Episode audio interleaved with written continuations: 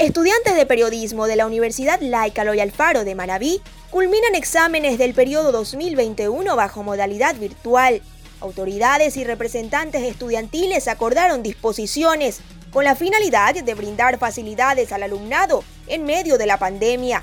Carlos Daza, presidente de sexto semestre, conforme a lo establecido, notificó a docentes imprevistos presentados en compañeros al momento de ser evaluados fueron varias dificultades registradas en el uso de plataformas, generando incomodidad como resultado de inconvenientes por conectividad y adaptación de nuevos mecanismos tecnológicos, problemas que fueron solucionados. Tras casi tres meses de clase bajo este sistema de aprendizaje, lograron rendir las pruebas del 25 al 29 de julio. Hasta el momento no se tiene una fecha pronosticada para inicio de actividades presenciales. Miguel Camino, rector de la institución, ratifica que todo este año se mantendrá bajo formación virtual.